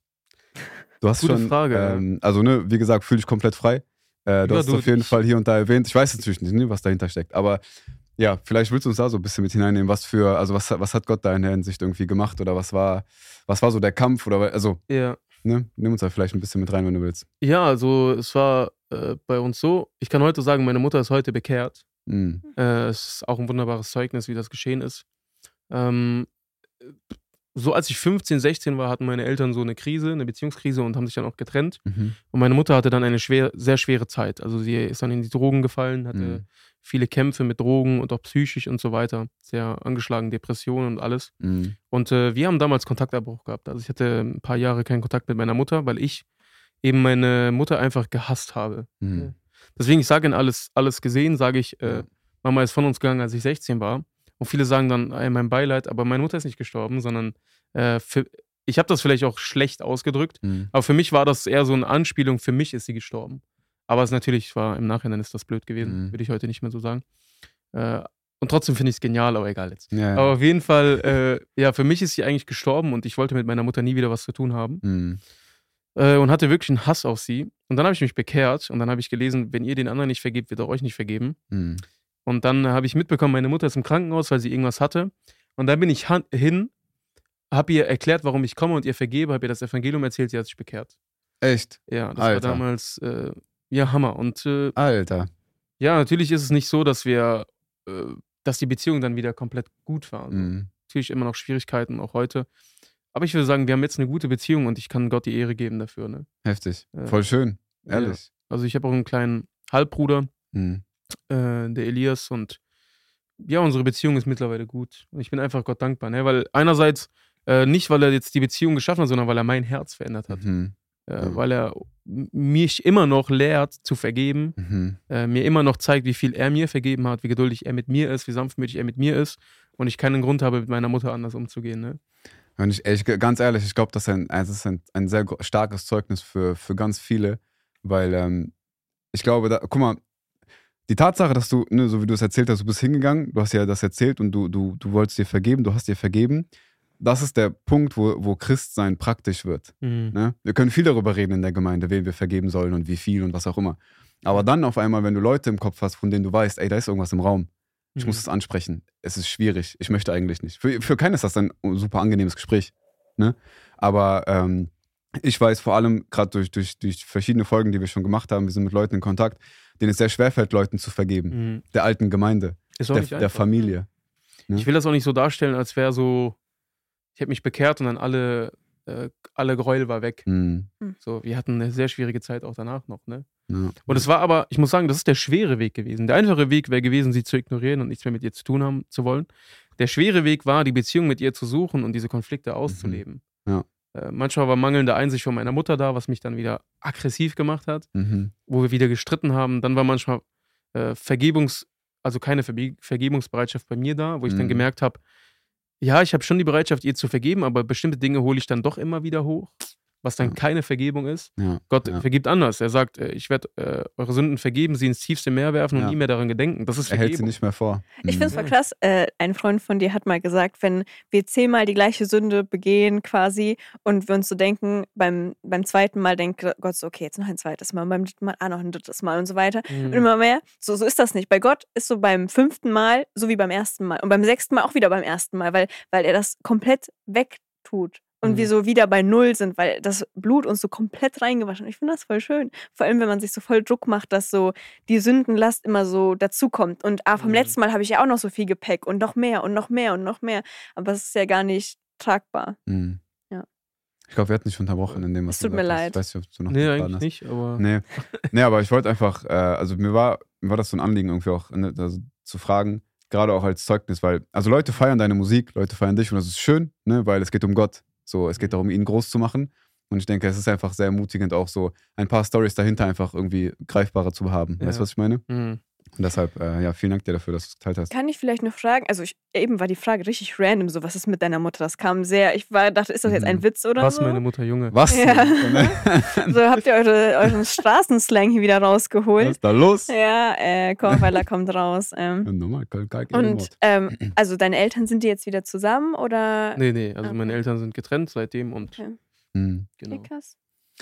Wie bist du eigentlich? Oder guck mal, hat dich jemand mal so damit kritisiert? Oder guck mal, ich sag dir, wie es, ich sag dir anders, ich stelle meine Frage anders. Ähm, darfst die Frage auch so stellen, wie du willst. Aber ich glaube, das macht es äh, verständlicher, wenn ich das anders formuliere. Okay. Ähm, wenn ich das kurz erkläre in ein, zwei Sätzen. Ähm, weil ich weiß zum Beispiel, also ich bin, ich bin mit Rap groß geworden in der Welt. Ne? Mhm. Ich kannte Rapmusik schon, schon ganz lange. Äh, dann, also ne, habe ich mich bekehrt und noch mich immer quasi auch umgeguckt, so quasi, was gibt es zum Beispiel für christlichen Rap. Ne, ich habe mhm. viel angefangen aus den USA. Ne, es gibt ja verschiedenste Leute. Und das, was ganz oft zurückkam, und da wäre halt so meine Frage so ein bisschen auch, das, was ganz oft zurückkam, ist, ja, guck mal, aber Rap kommt eigentlich aus der Welt. Es ist eine weltliche Mu Musikrichtung. Du mhm. kannst das gar nicht dafür gebrauchen, um Gott groß zu machen. Ja. Äh, bist du mit dem Gedanken schon mal so konfrontiert ja, worden? Ja, ist richtig. ja, Autos kommen auch aus der Welt. Ja. Übrigens, die Klaviere in unseren Gemeinden ist auch nicht von Christen ja, entwickelt worden, kommt auch aus der Welt. Oder ich glaube sogar den Sessel, den du da, auf dem du sitzt, ich glaube, das hat kein Christ gemacht. Ja. Und das ist, glaube ich, so, äh, dieses Thema Musik ist ja sowieso sehr kompliziert und umstritten, mhm. war es aber schon immer. In der ganzen Kirchengeschichte, wenn die Musik sich verändert hat in den Gemeinden, war immer mhm. Gegenwind. Immer. Ne? Siehst das auch in der Reformation. Deswegen, äh, was würde ich damit sagen? Ich hatte noch nie Kämpfe damit, dass, dass, ähm, dass Rap dem Herrn nicht wohlgefällig sein kann. Okay. Mhm. Äh, ich glaube, das ist einfach nur Prägung. Ähm, und dieser Vers, wo Gott seinen Musikgeschmack offenbart, den habe ich in meiner Bibel nicht. Mhm. Kann ich später zeigen. Ja. Der steht in Dritte Meinung in Kapitel 3. Ja, ja genau. genau. Nee, also für mich war das immer so, dieses Argument war für mich nie so überzeugend, sondern ich weiß, mhm. Menschen sprechen da aus ihrer Prägung und das ist auch in Ordnung. Mhm. Also äh, ich habe vielleicht auch Dinge, wo ich sage, hey, ich kann das gar nicht machen. Äh, zum Beispiel, womit ich immer Probleme habe, ist mit kurzen Hosen in den Gottesdienst zu gehen, wo, wobei das mhm. voll legitim ist. Aber das ist einfach mein Gewissen, meine Prägung. Mhm. Wenn man das versteht, hey, das ist kein objektives Gesetz oder ein objektives Gebot Gottes, sondern es ist einfach mein Problem, was ich habe mit meinem Gewissen. Ich glaube, wenn wir das verstehen, dann können wir mit Dingen ganz entspannter umgehen. Ne? Ja. Und das ist auch in Ordnung. Dann komm mit langen Hosen in den Gottesdienst, leb dein Gewissen, geh mhm. nach deinem Gewissen. Ne? Ja. Oder wenn du sagst, hey, Rap, irgendwie erinnert mich das an alte Zeiten oder das, das verbinde ich so mit der Welt, hey, dann hör kein Rap. Ja. Ne? Und äh, ich denke, mit, also mit dem, äh, mit dem Argument, dass Gott bestimmte Musikrichtungen oder bestimmte Rhythmen nicht wohlgefällig ist. Also damit hatte ich nie ein Problem irgendwie. Hm. Du wolltest was sagen? Ja, und zwar tatsächlich, also ich komme ja aus der Welt und ich hatte alles mitgehört, damals so PA Sports und Oxash mhm. und so hm. weiter. Also das ist so, und ich finde, Christian weiß es auch, ich finde auch christlichen Rap oder auch normalen, normalen Deutschrap manchmal so aggressiv. Und für mich war das mhm. einfach, auch wenn die Message gut war, für mich war das, es ist mir zu aggressiv, ich will mhm. das nicht hören. Ja. Und ich weiß, ich kann mir auch nicht vorstellen, dass jemand also nüchtern ermutigt wird von so einer aggressiven Haltung in so mhm. einem Lied.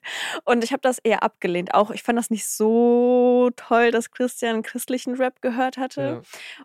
Und dann kam aber, sind wir einmal mit deinem Arbeitskollegen zur mhm. Arbeit gefahren und ich bin ja eigentlich voll der Morgensmensch, aber die beiden obvious nicht. Niemand wollte mit mir reden. Und Chris hat einfach laut Musik angemacht, als ich anfangen wollte zu reden. Ey, so. Wie kann man? So um 6 Uhr bin ich schon so durch.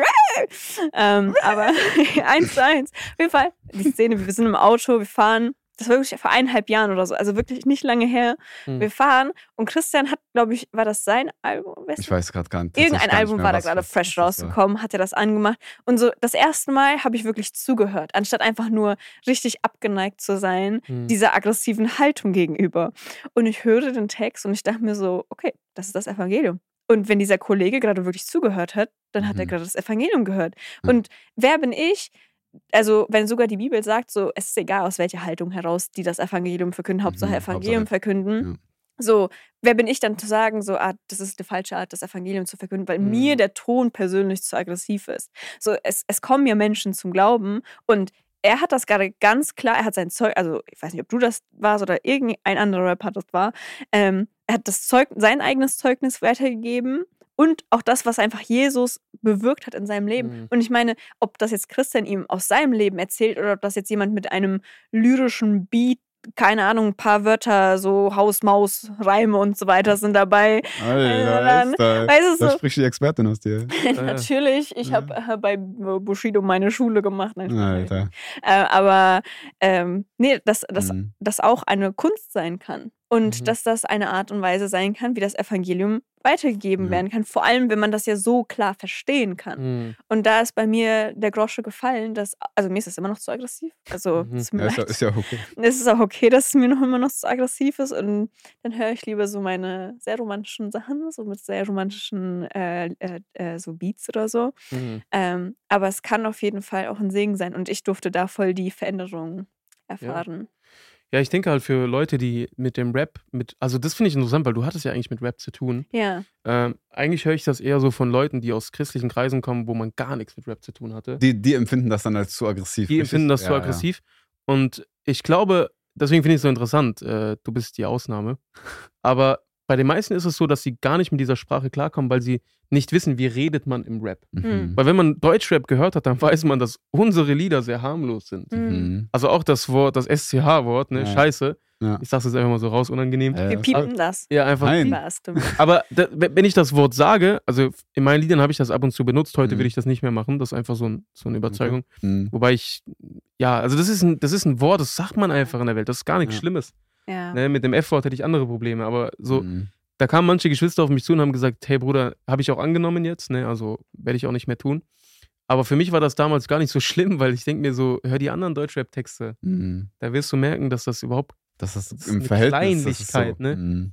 Ähm, aber egal, anderes Thema. Auf jeden Fall, was ich sagen wollte ist, man redet so einfach im Rap und das ist einfach die Sprache des Raps. Ne? Mhm. Hm. Ähm, und gleichzeitig würde ich sagen, hey, wenn du, die, wenn du die Botschaft der Propheten hörst, was willst du denn da machen? Willst du da ein romantisches Klavierlied drunter legen oder was? So eine Gerichtsbotschaft. Mhm. Ne? Da ist natürlich etwas, also in den Liedern ist manchmal auch Gericht. Mhm. Äh, zum Beispiel mein Song Himmel oder Hölle, das ist ja eine klare Botschaft von, hey, nimm Jesus an, Ja. der ist die Hoffnung, aber sei dir auch bewusst, was die Konsequenz ist, nämlich die ewige Hölle, wenn du es nicht Mhm. tust. Und äh, was soll ich da jetzt für eine Musik drunter legen? Mhm. Soll ich das auf Ja, ja. Piano Classic drunter legen? Natürlich, da muss, da muss eine, eine Musik kommen, die die Botschaft auch untermalt. Und äh, andererseits ist natürlich auch, man will den Griechen ein Grieche sein Mhm. und will natürlich die Musikal oder ich sag mal, äh, das musikalische Genre, was man einfach so hört in Deutschland oder so diese Richtung, die will man auch abbilden und einfach das Mhm. Evangelium dadurch verkündigen. Mhm. Weil, was, warum ich diese Frage nämlich gestellt habe, ähm, wir waren mal, wir waren letztes Jahr in den USA äh, mit ein paar Leuten aus der Gemeinde und wir haben, eine, wir haben so eine Sing-Conference besucht. Mhm. Äh, das war so eine riesige, so quasi Anbetungskonferenz. Da wurde so viel über Musik gesprochen, viel über Anbetung Ja. und wie das miteinander ver verbunden ist und so weiter und so fort. Das wurde so richtig ausgemalt. Und äh, ich war auf ein, also sagen wir, viele verschiedene Leute haben Predigten gehalten. Ähm, und es gab eine Predigt, da habe ich mich voll so drauf gefreut, weil ich gespannt war, was kommt. Weil das hat nämlich ein, Pre äh, ein Pastor gepredigt äh, über das Thema Gospel Rap. Auf Okay. dieser Konferenz, der hat darüber gepredigt. Ja. Ähm, und quasi das, was er in dieser Predigt gemacht hat, ist, dass er halt verschiedene so Vorwürfe, die gerade auch aus der christlichen Welt herauskommen, Mhm. äh, bezüglich dieser Musik, er hat die quasi aufgegriffen und dann halt gesagt, so, ey, guck mal, aber das sagt die Bibel, das sagt die Bibel. Er ist, Mhm. er ist dem quasi begegnet, er hat versucht, darauf einzugehen. Ähm, und einer dieser ganzen Sachen war halt eben so, dass dieser Vorwurf im Raum steht, so, guck mal, das ist eine weltliche Musik, so, wie, wie kann Gott so etwas gebrauchen? So, es funktioniert nicht. Mhm. Und ich fand es krass, was für eine Analogie er verwendet hat, weil er meinte, okay, quasi du sagst, ähm, da ist etwas vom Wesen schlecht und Gott kann es nicht gebrauchen, um, um sich selber groß zu machen. Wie kann Gott dich gebrauchen? Ja. Und ich finde, das ist, also für mich, ich habe das das erste Mal in diesem Vergleich so gehört und ähm, ich finde, das ergibt voll Sinn, weil wir, wir sind, also wir sind auch wesensschlecht, wir, wir haben Sünde. Mhm. Und wir haben, wir haben nicht den Anspruch zu sagen, wir sind besonders geeignet für Gott oder ähnliches, sondern er tut es. Er Mhm. verändert uns. Und er, ver- und er gebraucht sogar manchmal unsere, unsere, unsere, ich sag mal so, wie heißt das so, so, äh, unsere, unsere besonderen Schwächen, sage ich einfach mal, da wo wir besonders sündhaft waren, da wo wir ganz klar nicht dem Anspruch Gottes en- entsprochen haben, das nutzt er als Zeugnis. Er verwandelt es ähm, zur Ermutigung von anderen. Hm. Äh, und das fand ich voll interessant. ja, gleichzeitig würde ich aber sagen, dass, also der Zweck heiligt nie die Mittel. Hm. Ich glaub, Wir dürfen auch nicht so argumentieren, dass wir sagen, alles, was das Evangelium verkündigt, ist gut. Also ich Mhm. kann jetzt nicht in die Disco gehen, mich betrinken und dann damit Ja, ja. Es, äh, eine nein, Ausrede nein. bringen, aber ich kann ja betrunken mit Leuten über Jesus reden. Ja. Also ich weiß, dass du das genauso siehst, aber Ja, ich ja. glaube, es ist wichtig, das nochmal zu erwähnen. Das stimmt, das ist gut, Äh, dass du es sagst. Meine Argumentation ist nicht, der Zweck heiligt die Mittel, weil Ja. Rap eben dazu möglich ist, das Evangelium zu verkündigen, ist Rap gut. Ich würde halt einfach sagen, Es ist Musik, Gott hat Musik Das war gerade geschaffen. witzig so. Äh, das war so, Ja, das ja. war's. Einfach, äh. Ja, also das Ding ist, ich tue mir schwer, auch darüber zu diskutieren, weil ich gar nicht, ich denke, Okay, ist ja, ich bin leise. Nein. das ist gar kein Diskussionsthema. Ja, ja. Also Ich Rap ist Musik, Mhm. Gott hat Musik geschaffen, er hat uns nach seinem Ebenbild geschaffen, deswegen sind wir kreativ. Wo ist das Problem? Mhm. Äh, Also ich sehe das genauso. Also ob ich jetzt, bin- ob ich ja. jetzt, äh, ich sag mal, den, die Drum, den Drum, die Drum, boah, Die richtiger die Musiker hier, Drums. keine Ahnung von Musik. wir eine Sprachwissenschaftlerin fragen. Ja, Leider gibt es ja keine. ob ich das jetzt, sage ich mal, in dem Takt spiele oder in einem anderen Takt oder im Dreivierteltakt. Ja, ja. Oder ich habe noch keinen gesehen, der einen Rap-Beat gehört hat und dann zitternd auf dem Boden lag und in Ja. Trance gefallen ist. ja, ja. Also diese Kritik, also ich will die äh, Geschwister ernst nehmen, Mhm. Ja, safe, das müssen wir. Ja, ich will sie ernst nehmen, aber ich glaube, da, da spricht man eher aus einer, aus einer Prägung heraus als Mhm. mit einer biblischen Argumentation. Hm. Okay, guck mal, ich habe noch, eine- noch eine andere Frage zu, de, zu dem Thema. Und zwar gab es ja auch eine Zeit, wo du, wo du so zeitweise zumindest einen Cut gemacht hast mit der Mhm. Musik. Ne, du bist ja, also du hast viel auch auf Instagram darüber gespro gesprochen, dass du gerade irgendwie, weiß ich nicht, viel so im Nachdenken bist und auch, äh, ja, gerade auch so ein bisschen deine, deine Zeit brauchst, um ein paar Entschlüsse so zu ziehen. Du hast ja deine Musik einmal ne, komplett gelöscht. Du warst ja auch, glaube ich, sogar ze zeitweise auf Instagram irgendwie offline. Da bin ich mir gerade nicht ganz sicher. Aber ich weiß, du hast einmal auf jeden Fall deine ganzen Lieder runtergenommen. Es gab nichts mehr. Und irgendwann ist es wiedergekommen. Äh, wenn du willst, so nimm uns mal ein bisschen mit so hinein. Was, was war das damals für ein Kampf, den du ge gekämpft hast? Und vor Ja. allem, wie hat sich das quasi gelöst? So ein bisschen. Ja, das Ding ist, du hast jetzt von zwei Situationen geredet. Ah, okay. Das eine war, das ist aber schon, schon lange her, wo ich meine Musik einmal ganz gelöscht hatte. Mhm. Und das war wirklich so, deswegen will ich die Geschwister auch annehmen, weil äh, wir, also ich habe selber über diese Dinge nachgedacht. Ist Rap dem Herrn wohlgefällig oder Mhm. nicht? Hm. Und ähm, ich habe mir damals, also ich habe damals viel darüber nachgedacht und ich hatte keine Antwort. Mhm. Deswegen war für mich so, okay, wenn ich nicht weiß, gefällt es dem Herrn überhaupt oder nicht, dann höre ich erstmal damit auf. Okay. Mhm. Und für mich war so der Gedanke sehr stark, könnte ich mir Jesus in einem Rap-Video vorstellen, wie er Rap-Musik macht? Mhm. Meine Antwort war nein und deswegen habe ich gedacht, okay, dann kann es dem Herrn auch nicht gefallen. Aber als ich mehr darüber reflektiert habe und einfach äh, mich biblisch auch damit beschäftigt habe, habe ich gemerkt, könnte ich mir Jesus in einem Fitnessstudio Hanteln rumschmeißen sehen, Mhm. vorstellen? Nein, aber es geht nicht darum, dass ich nur das mache, was Jesus auch machen würde, sondern die Frage ist, kann ich damit Jesus verherrlichen oder nicht? Mhm. Also nur weil ich mir Jesus nicht vorstellen könnte, dass er das macht, ähm, heißt es nicht, dass es falsch ist grundsätzlich. Ne? Mhm. Ähm, und das wäre auch das Fitnessstudio. Ich könnte mir, manche würden sagen, hä, warum? Ich könnte mir Jesus voll vorstellen. Ich nicht. Ja. Mein Jesusbild ist irgendwie da, irgendwie, keine Ahnung, vielleicht begrenzt oder was weiß ich. Mhm. Aber trotzdem ist, glaube ich, Fitnessstudio etwas Gutes, weil ich meinen Körper damit pflege und, und ihn fit halte. Ne? Äh, für mich war das so ein Denkprozess, um das kurz zu machen. Und am Okay. Ende kam ich reflektierter über dieses Thema wieder zurück, Mhm. Habe wieder Musik gemacht und äh, hatte da einfach ja auch ein Okay. festes Fundament. Ja, aber auch stark, warte mal, bevor du auf die zweite Situation einkommst, auch, glaube ich, stark, also, zu, also da, da, darüber zu sprechen im Sinne von, wenn, also, oder andersrum, wenn ich, wenn ich so an mich denke, wenn ich mir manchmal unsicher bin, gefällt es Gott wirklich oder nicht, ich weiß nicht, wie oft oder vor allem auch, wie schnell ich bereit dazu wäre, grundsätzlich erstmal einen Cut zu ziehen Mhm. und drüber nachzudenken. Ich glaube, ich würde viele Dinge eher so laufen lassen. Und ich glaube, dass das ist dann nicht unbedingt, und das hängt nicht zwangs, ähm, äh, zwangs äh, gezwungenermaßen so mit einem Dienst zusammen, sondern vielleicht auch mit gewissen Lebensweisen. Ne, dass wir, Mhm. dass ich mir manchmal denke, okay, gefällt das Gott gerade wirklich? Und dass ich dann aber keinen Cut ziehe, sondern einfach schleichend weitermache und diesen Prozess aber nehme als so, ja, ich denke gerade drüber nach. Aber so wie schnell ist man bereit, einen Cut zu machen? Menschenfurcht, dass da so rein. Ja, ja, ja, Glaube ich jetzt aus Menschenfurcht nicht gemacht. Hm. Voll gut, dass du es gemacht hast. ja, voll. Meine Menschenfurcht äußert sich wahrscheinlich anders, aber Mhm. genau, damit hatte ich kein Problem. In der, in der, nice. Ja, und die, und die andere äh, Situation, über die du sprechen wolltest? das war einfach, dass ich viele Kämpfe hatte darum. Ich hatte auch eine Zeit lang Zweifel im Mhm. Glauben, Zweifel an Jesus, aber das war einfach meine Sünde. Das Hm. war mein sündiges Herz. Und ich denke auch, dass da, wo Zweifel herkommen, also die, es gibt Ja. zwei Arten von Zweifel. Es gibt die intellektuellen Zweifel, Hm. denen man nachgehen kann. Und dann gibt es aber die, die sündigen, aus dem Herzen kommenden Zweifel, wo man einfach grundsätzlich an der Güte Gottes und an der Liebe Gottes zweifelt. Hm. Und äh, ich hatte eine Zeit lang sehr gesundheitliche Probleme. Gerade so im ersten Jahr, als ich in der Bibelschule war, da hatte ich, war ich echt äh, wochenlang unter außer Gefecht gesetzt und hatte in meinem Leben zum ersten Mal körperliche Probleme. Mhm. Und ich kannte das gar nicht. Es hat mich total aus der Bahn geworfen. Aber im Nachhinein bin ich Gott dankbar, weil er einfach in meinem Leid mir nochmal ganz anders begegnet ist. Mhm. Und vor allem ist mir damals die Souveränität Gottes ein Trost geworden. Mhm. Naja, anderes Thema, aber da war, das war so die, die Zeit, wo ich echt gekämpft habe mit, mit Zweifeln, mit Jesus, wo willst du mich haben? Mhm. Jesus, gibt es dich überhaupt oder warum lässt du mich so leiden? Komplett falsches Gottesbild. Mhm. Weil Jesus hat uns nie versprochen, dass es uns immer gut gehen wird. Eigentlich das Gegenteil. Äh, und das war so die schwierige Zeit, wo ich einfach teilen wollte auf Instagram. Einerseits, um zu zeigen, hey, nur weil ich auf meinen Bildern immer lächle, lächle Hm. und immer überzeugt dastehe, ich bin auch überzeugt von Christus, aber das bedeutet nicht, dass ich keine Zweifel und Schwächen habe Mhm. und auch manchmal total verzweifle. Ja. Ich bin ein Sünder. Äh, und ich habe immer noch mit Sünde zu kämpfen. Mhm. Und ich glaube, es ist gut, dass wir den Leuten auf Instagram, ich meine, ihr habt ja auch einen Kanal, Ja. dass wir denen nicht so diese Scheinwelt vor Augen malen. Wir sind die Christen, bei denen alles glatt läuft. Ja. Ja. Und das Zweite, warum ich das teilen wollte, ist einfach als Zeugnis für die Güte Gottes. Mhm. Dass Gott auch da mit uns durchs Tal geht, wenn wir, ja, wenn es uns echt schlecht geht. Hm. Ich weiß nicht, inwiefern du uns da so mit hineinnehmen kannst, aber wenn du sagst, du hast mit Zweifeln gekämpft, wie, wie sah der Kampf für dich aus? Also das Ding ist, ich habe mich damals verrückt gemacht, dass ich, äh, also ich habe, ja, ich, wie soll ich das kurz machen? Äh, also ein Verdacht auf Gehirntumor. So, das war so, Oh, hatte- krass. Hatte, auch dann MRT und so weiter. Also Verdacht klingt vielleicht zu krass, aber so, man wollte es ausschließen. Ja, ja. Und ich habe mich dann total verrückt gemacht. Mhm. Und da einfach diese, dieses Vertrauen, dass Gott es trotzdem gut meint, selbst wenn die Diagnose die ist. ja.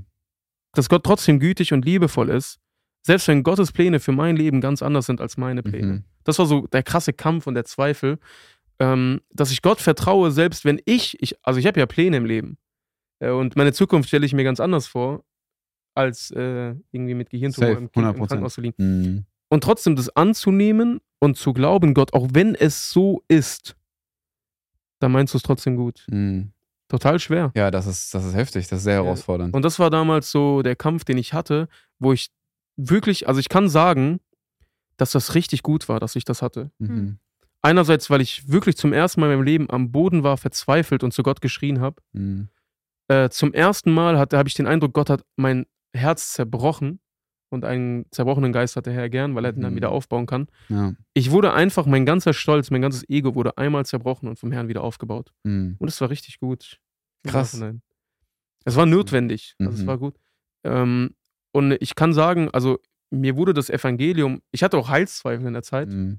Ähm, und das Evangelium wurde mir auch nochmal neu entrost.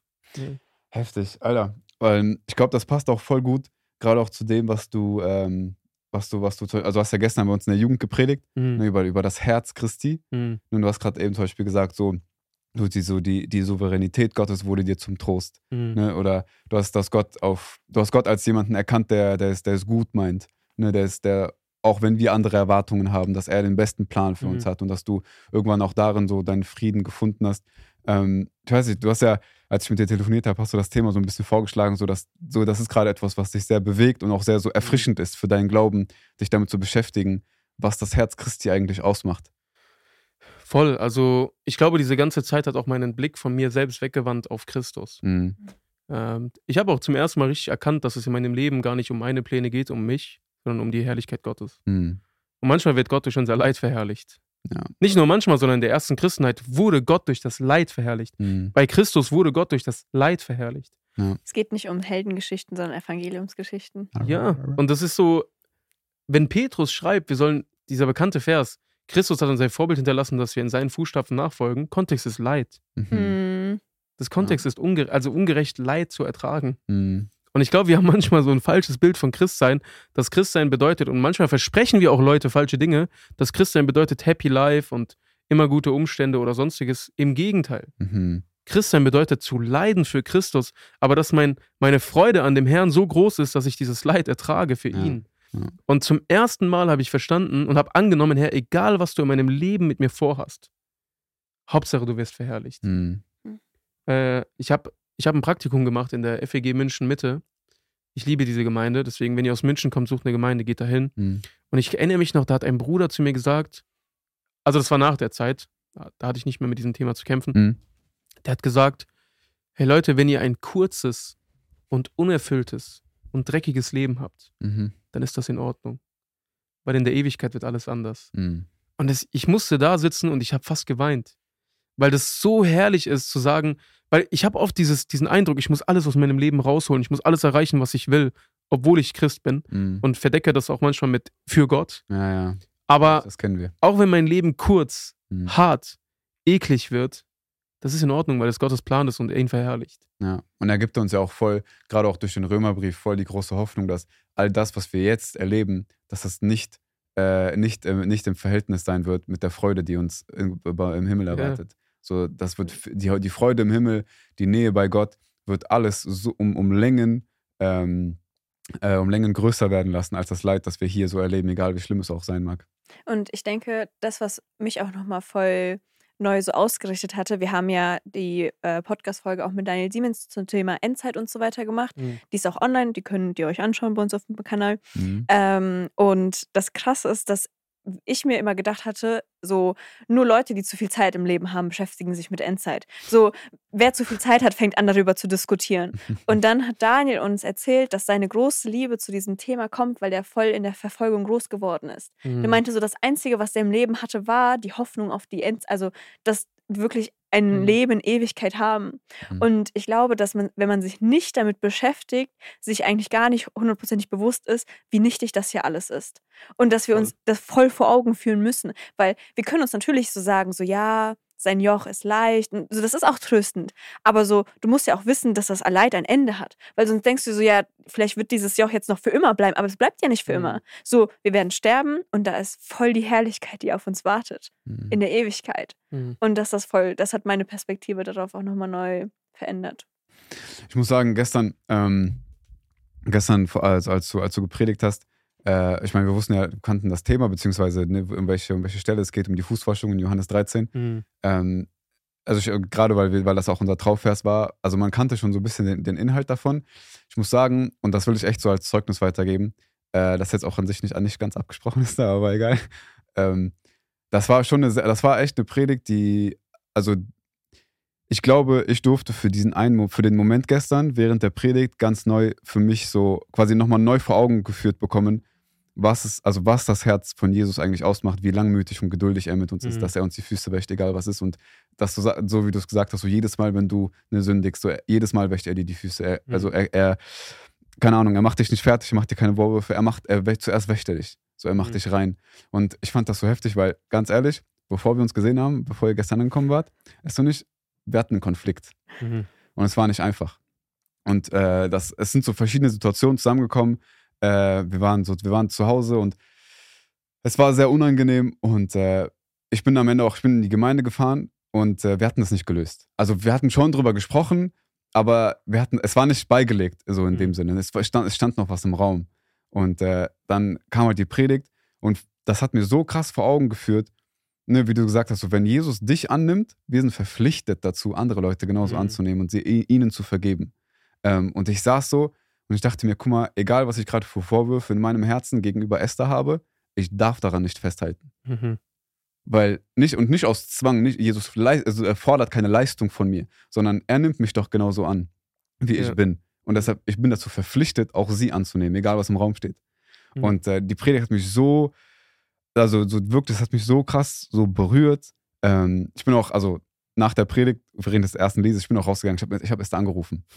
Ich dachte mir so, ich, also ich kann, also, weißt du, das wäre für mich voll die Heuchlerei, wenn ich da jetzt sitzen würde und der anderen sagen würde, ey, voll die nice Predigt, voll die, voll die nice Inhalte, ja, hat mich voll berührt, aber es folgt keine Aktion. Mhm. Gerade wenn ich weiß, etwas steht im Raum. Ne? Das heißt, ich musste anrufen, ich musste mich entschuldigen. Mhm. Als Zeichen dafür, was es bedeutet, einander die Füße zu waschen. Und das, also auch einfach für dich so, ne, als, als Ermutigung, so Gott hat dich gebraucht. Und das war das, was ich meinte nach der Predigt. Wenn Gott heute in, in keinem einzigen Leben irgendwas bewegt hat, in mir hat er was gemacht. Und ja. das ist sehr schön. Also einfach auch als so Zeugnis kurz. Ja, ja schön, dass du das sagst. Da sieht man, dass der Herr auch durch Esel spricht, ne? Das ist wunderbar. Aber durch richtige Esel, Alter. Richtige Esel. ja. Nee, das war echt sehr, sehr ermutigend. Ähm, und äh, ja, Mann, genau. Und noch zum Thema so Herzen Jesu. Ich äh, hatte auch eine Phase letztes Jahr, die sehr viel, also ich habe sehr viele Zweifel gehabt. Wir haben das im Podcast auch schon 10.000 Mal angesprochen und so. Ähm, und ich werde auch gleich ein Buch empfehlen, was ich schon 10.000 Mal empfohlen habe. Aber. Gütig ähm, und sanft. Wieso machst du das? Das kennen wir alle mittlerweile. Jason, das ist so unsympathisch. Das ich ist hab, voll unsympathisch. Ich habe hab zwei Folgen dich nie gesehen. Wieder ein. Du hast bestimmt dieses Buch gefühlt dreimal in jeder Folge gelesen. Aber es ist auch ein gutes Buch, deswegen ja. das ist berechtigt. Ich muss auch nicht weiterreden. Doch, Nein, komm, aber erzähl, erzähl, erzähl. Dieses, ich habe voll viele Lügen geglaubt. Also auch so dieses, mhm. dass, dass auch wenn das Leben so voll ist und man so voll das Leid hat, dass man vor Gott kommen muss und sich jederzeit freuen muss. Und wenn wir uns nicht dabei freuen, dann, dann ist Gott sauer und er ist so voll der, der böse Gott, der es gar nicht gut Mhm. mit uns meint und so voll die Erwartung hat. So, dann, natürlich habe ich wieder so voll mein Vaterbild auf Gott so übertragen, so dieses, ja, wenn du mich zu viel nervst, bist du weg vom Fenster so mäßig, habe ich keinen Bock mehr auf dich. Habe ich das Buch gelesen und Gottes Herz ist so gütig und sanft und er hat Mitleid mit uns und Mhm. mich hat das so ermutigt und deshalb, als du das gerade angesprochen hast, dachte ich mir, vielleicht hat der ein oder andere Zuhörer unsere Podcast-Folgen noch nicht gehört, noch nicht gehört, dass ich dieses Buch schon 10.000 Mal empfohlen habe äh, und das auch generell noch nicht gehört, weil man wahrscheinlich hinterm Mond lebt, dann lest dieses Buch. Nein, aber lest wirklich dieses Buch, es ist wirklich sehr, sehr heilsam. Es ist pures Ja. Evangelium in so Zeiten, wo man wirklich daran zweifelt, weil das ist es ja, wenn man anfängt an Gott zu zweifeln, dann ist es ja auch automatisch so eine Frage des Evangeliums, so was, was, was, das wird ja alles automatisch verrückt. Ja. Und dann, also verrückt, nicht verrückt. Wisst ihr, was ich meine? Also so. Ja. Kannst du für dein nächstes Lied so nehmen als, Werde ich als machen auf jeden Line? Fall, ja. Ah, ja. So, jemand wurde nicht gekommen. verrückt, ich wurde nur verrückt. Klingt, Alter. Ja, heftig. Unangenehm. Lass mal bitte das Bitte, Thema bitte. wechseln. Okay, Nee. tschüss, das war's für heute. Nein, nein, nein. Spaß, Spaß. Nee, aber echt, äh, ku- kurze Frage, was ist eigentlich mit der Zukunft? Also bringst du mal nur wieder neue Lieder raus? Hast du irgendwas in Planung? Ich Oder? bin da entspannt. okay, Also, so. ja, nice. also es ist jetzt nicht so, dass ich äh, sage, ich mache jetzt erstmal keine Musik mehr oder so. Mhm. Ähm, aber ich mache mir auch keinen Druck. So. Ich bin, also ich habe das schon oft gesagt, aber ich bin vom Herzen auch kein Rapper. Mhm. Also es ist nicht so, dass ich sage, ey, ich muss unbedingt Rap machen, das ist das meine Berufung. Sondern ich glaube, der Herr gebraucht das und hat mich eine Zeit lang auch wirklich dazu gedrängt, das zu tun. Mhm. Und ich sehe auch die Frucht. Ich glaube auch, dass das, dass meine Lieder, ohne mich jetzt zu rühmen, Mhm. dazu beigetragen haben, dass Gospel-Rap noch größer geworden ist und Mhm. viele Leute motiviert hat, anzufangen Voll. am Anfang. Und das, ich bin da einfach dankbar. Mhm. Äh, sehe auch die Frucht, aber irgendwie bin ich nicht so. Momentan spüre ich keinen Drang, so Mhm. das zu machen. Bin da eher entspannt und konzentriere mich momentan eher aufs Studium und äh, so auf den Gemeindedienst vor allem. Voll gut. Also gerade so, mein Herz schlägt total für Theologie, Pastorendienst, gesunde Gemeinde. Das Mhm. ist so mein, das, wofür mein Herz schlägt einfach, ne? Bist du auch Pastor? Nee, aber so, ich bereite mich vor, irgendwann vielleicht, wenn Gottes will, in den Pastorendienst zu gehen. Mhm. Ähm, ja, wenn der Herr das will, also ist noch sehr offen. Mhm. Aber ich, ich merke auch da einfach eine Not. Ne? Deswegen finde ich so schön, dass ihr, ich, ich- eure Gemeinde ist total gesund. Und ich, Mhm. ich freue mich so darüber. Deswegen habe ich jetzt vorhin darüber gesprochen, nicht irgendwie um, keine Ahnung, eure Gemeinde jetzt hochzuheben oder zu Mhm. schleimen oder keine Ahnung, sondern dass es, dass, dass es einfach gesunde Gemeinden in Deutschland gibt. Das, das freut mich. Hm. Weil ich glaube, wir haben einfach eine Not an gesunden Gemeinden. Woher weiß ich das? Wie viele Leute mir schreiben. Mhm. Jason, ich wohne in der und der Stadt und hier gibt es keine Gemeinde, die wirklich mir zusagt. Und natürlich kann man sagen, hey, hör auf, die perfekte Gemeinde zu suchen. Ich Ja. glaube, das ist auch ein Problem bei uns, dass wir immer die perfekte Gemeinde suchen. Und oft liegt es an uns selbst. Ja. Aber trotzdem glaube ich auch, diese, diese, diese Fragen sind berechtigt, weil eine gesunde Gemeinde ist für mich eine Gemeinde, die das Evangelium im Zentrum hat, Mhm. die Christus erhebt ähm, und die evangelisiert, diakonisch aktiv ist und Jünger heranbildet Ja. durch Jüngerschaft. Mhm. Und ich glaube, vieles davon fehlt in den heutigen Gemeinden. Ja, voll. Wir haben auch eine Podcast-Folge zu dem Thema. Also gesunde, wie man erkennt man eine gesunde Gemeinde und so weiter. Und wenn die draußen sein sollte, wenn diese Folge draußen sein sollte, dann kannst du die auch gerne markieren. Ja. Werde ich machen. Falls das Leute interessiert, was Ja, da ja, so nee, wollen- Kriterien Nee, sind. also tatsächlich, es kommen schon, schon viele Fragen so darüber, ne? wie, Mhm. wie suche ich eine richtige Gemeinde, worauf muss ich achten und so Mhm. weiter. Und da wollen wir mal über ein paar. Und das ist voll witzig, weil viele sprechen. Leute sind ja so richtig, dass sie in so vielen Gemeinden waren und wirklich so crazy Sachen erlebt haben teilweise und so denken, dass wir so voll verstanden haben, wie das, das Spiel hier läuft, weil wir so eigentlich sehr zufrieden mit unserer Gemeinde sind Mhm. und voll, also wir wurden voll durchgetragen, auch so durch Seelsorge und Mhm. Mentoring und all diese Sachen. Und das Ding ist einfach, wir sind einfach, also Gott hat uns einfach hier reingestellt. Ich war noch nie in einer anderen Gemeinde Mhm. so zu Besuch, also so, um das so auszuprobieren, als hier. Und das so von Anfang an, wir waren einfach da und Gott hat das einfach so gebraucht und keine Ahnung, das ist so voll witzig. Das ist so. Ja, ey, ey, eine Sache, die mir noch voll auf dem Herzen liegt, ähm, ist, äh, ist weiterzugeben, was, also ich hatte, die, ich hatte dir das vor allem schon, schon mal gesagt, äh, das haben wir in unserer, ich glaube, das ist unsere zweite Folge oder so. Zweite Die Folge. schlimmste Zeit unserer Ehe. Ja, genau. Mhm. Wo wir vor allem auch viel über den Seelsorgeprozess sprechen, wo wir da so durchgegangen sind. Die habe ich gesehen, sogar die Folge. Ja, Das ist das, was jeder sagt. Und welche hast du noch geguckt? Die mit Peter Das war klar. Und die über Pornografie. nice. Das war gut. auch Und klar. viele weitere werden natürlich folgen. Natürlich. Sonst, das ist natürlich Ähm. Together in God Podcast, bester Podcast. Naja, aber eine Sache, die ich mal weitergeben wollte, einfach au- auch einfach als, als, äh, als Zeugnis vor allem, äh, in Bezug darauf, wie Gott gerade auch, also im Speziellen deine Musik, aber auch im Allgemeinen ne, christlichen Rap irgendwie gebrauchen kann. Weil eines deiner Lieder war voll der so Turning Point in meinem so Seelsorgeprozess Turning damals. Point. Mhm. Das war sehr heftig. Wir waren, also es war eine sehr, sehr schwierige Zeit. Äh, Das war nach meinem äh, Ukraine-Einsatz. Äh, Ich war für fünf Wochen in der Ukraine.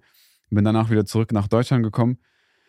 Und es war, es war sehr viel, also es war sehr viel Chaos und es war sehr viel so Frust und, so es, kein Verständnis irgendwie da füreinander, für Esther und mich. Es war eine sehr, sehr schwierige Zeit. Ich war mehrere Wochen in so einem sehr intensiven Prozess. Und ähm, dieses, und äh, das, der, das letzte Lied auf deinem Album, ne, Knie vor dem Herrn, da Mhm. sagst du ganz am Anfang, ne, was du alles haben wolltest. So, du wolltest das, du wolltest das, du wolltest das. Und dann aber mein Herr hat mir gesagt, ich soll mich selbst verleugnen. Mhm. Dieses ganze Thema der Selbstverleugnung. So, damit ist für mich so wie so ein, wie so ein Vorhang vor den Augen weggefallen. Wirklich, ich saß im Auto, nach dem Seelsorgeprozess war das noch, ich weiß noch, ich bin zum See, ich war allein, hab ein bisschen nach- nachgedacht, bin ins Auto und dann war auf dem Weg nach Hause und ich habe das angemacht und in, in dem Moment, es war so, wie so ein so, als ob du so nach Luft schnappst, so, so mäßig, ey, ich hab's, so, ich hab's verstanden. Mhm.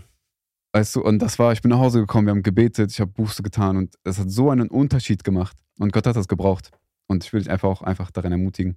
Ja, das ist wichtig, auch das nochmal persönlich zu sagen. Ich habe es damals so in der Folge gesagt. Preis den Herrn. ja, wirklich, wirklich. Ja, dieses Thema Selbstverleugnung, das befreit.